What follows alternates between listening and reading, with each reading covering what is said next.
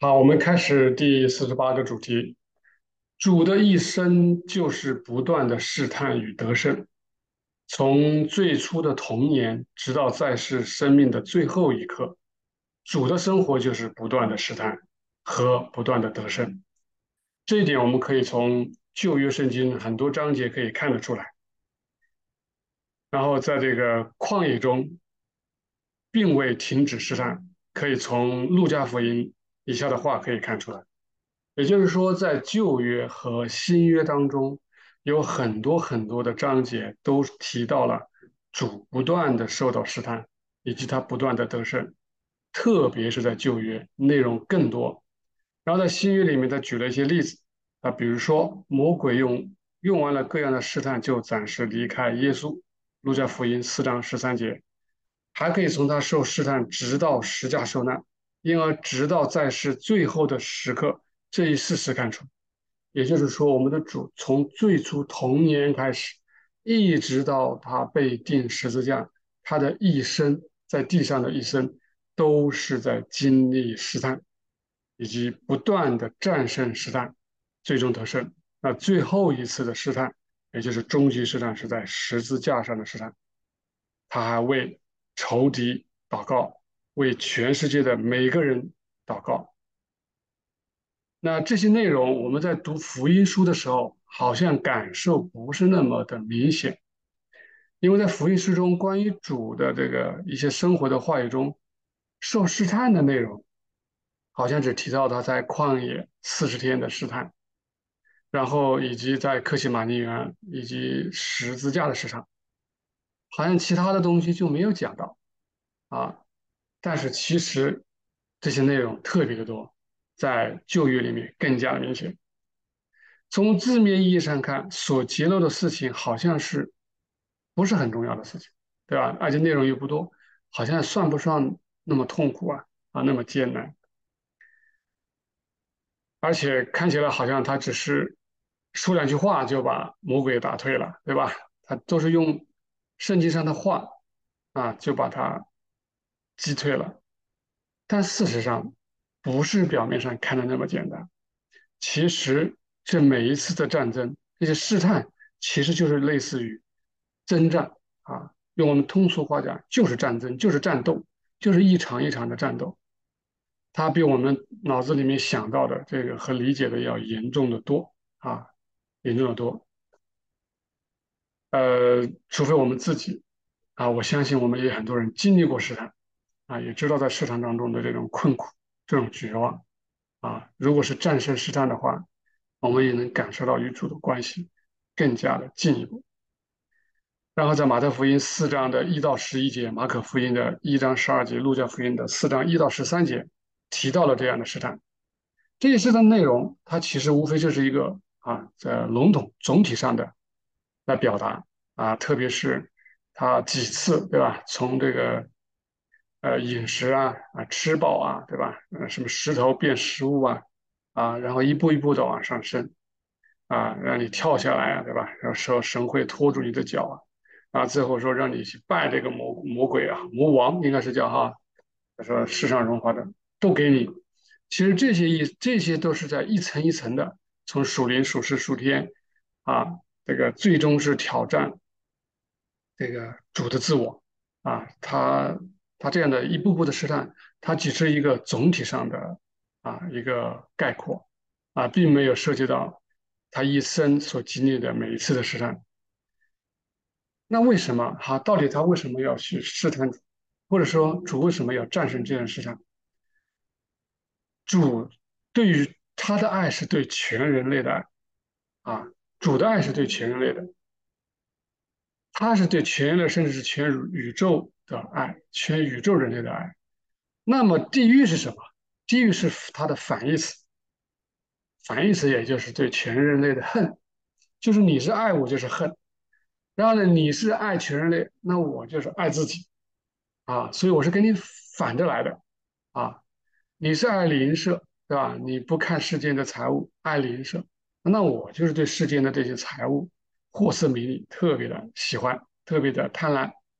所以说，地狱能够拿出来试探的，能试探主的，无非就是他想让你也跟他一样啊，你一个进入到对自我的爱，对这个世界的爱当中。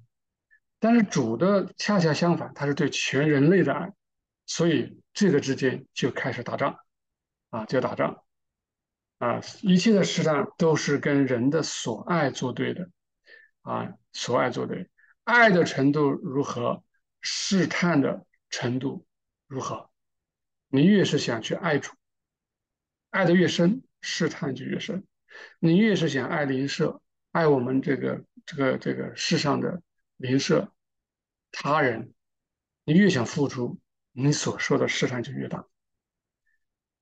如果不是跟这个这些爱作对，那就不叫试探了啊，那不叫试探。只有因为你有这样的爱，才有可能经历这样试探。否则，如果你跟地狱的爱、地狱的爱欲是一样的，也是爱自我、爱这个世界。那你就不存在叫试探了啊！你跟他就是一伙的，不存在打仗啊！他肯定是帮你的。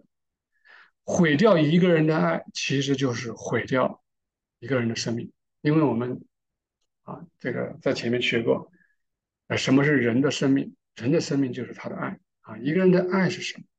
他的生命就是什么？你毁掉了他的爱，你就是毁掉他的生命。主的生命是对全人类的爱。啊，所以地狱就是想要毁掉他这样的一个爱，啊，这样的伟大，啊，这样的这样的这种性质的爱，啊，它是纯粹的爱，纯粹的爱，啊，除此以外什么都不是。所以我们我们为什么说神就是爱，他就是爱，啊，你可以说他什么都不是，他就是爱，你可以这么讲，啊，一点问题都没有。好，如前所述，从最初的童年直到在世生命的最后时刻，持续的试探被准许与他这样的生命作对，就是人允许对主进行这样的试探啊，对这个，也就是来挑战主的这样的一个对全人类的爱。简而言之，从最初的童年到他生命的最后时刻，主经受一切地狱的攻击啊。就是地狱里面所有的各种各种类型的爱，总的来说就是爱自我以及爱这个世界，但是它的花样很多，对吧？它总体起来攻击主，所以主是承受整个地狱的攻击，但是啊，主是一点一滴的全部战胜所有的试探，所以他是不断的克服、征服和战胜地狱的试探，啊，也就是打败了地狱，战胜了试探。这唯独出于对全人类的爱，由于这种爱不是人的爱，是神的，因此爱有多大，试探就有多大。这句话再读一遍：爱有多大，试探就有多大。你经受的试探，你能不能经受试探，也在乎你有没有这样的爱。如果你纯粹是爱自我，你也不存在经受试探。如果你在尝试着爱他人，为他人服务，你的爱的范围越广。啊，你这个深层次越深，你受的试探也越大。由此可见，战斗的激烈程度，以及地狱恶魔的凶残程度。啊，那个斯威登伯格说，他很肯定，情况的确如此。啊，的确如此。这个是讲到主为什么要一生经历试探，而且他经历试探如此之大。我们从圣经看不出主经受和承担了最严重的试探。或者比宇宙中所有的试探都严重，在圣经中明显的提出来的，好像只有旷野四十天被魔鬼试探，啊，克西马尼园以及在十字架的试探，啊，好像只是一小段话就把它讲完了，啊，但这几句话，它啊，正如我们上面所说的，它是一个总括，啊，它总括了这个全部的一个内容，正如在马可福音。啊，一章十二节、十三节所说的，他说他在旷野与兽同在一起。啊，兽啊，那个野兽在这里是指地狱的那些啊群体里面最坏的啊，最坏的。后来又被他被他又被魔鬼带到圣殿的顶上，还上了一座高山。啊，这些东西都是只是他在旷野中受试探。拿出几个做代表啊，就是做一个代表，来表达一下他受的试探的这种类型啊，我们在前两个主日讲到了哈，就是从各个层面来对主进行试探。然后呢，但是试探的很多具体的啊，这种从小到啊，直到离开这个啊世上这个这段过程，无数的试探，没有一个个的写出来。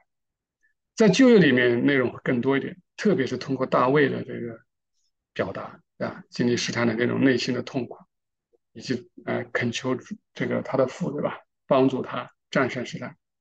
在以赛亚书等先知书里面也经常描写这些试探。总而言之，在旧约里面，但凡描写到战争、争斗啊、战斗的这种情形，都与主的试探有关啊，都与主的试探有关。好，这一节我们就讲到这里。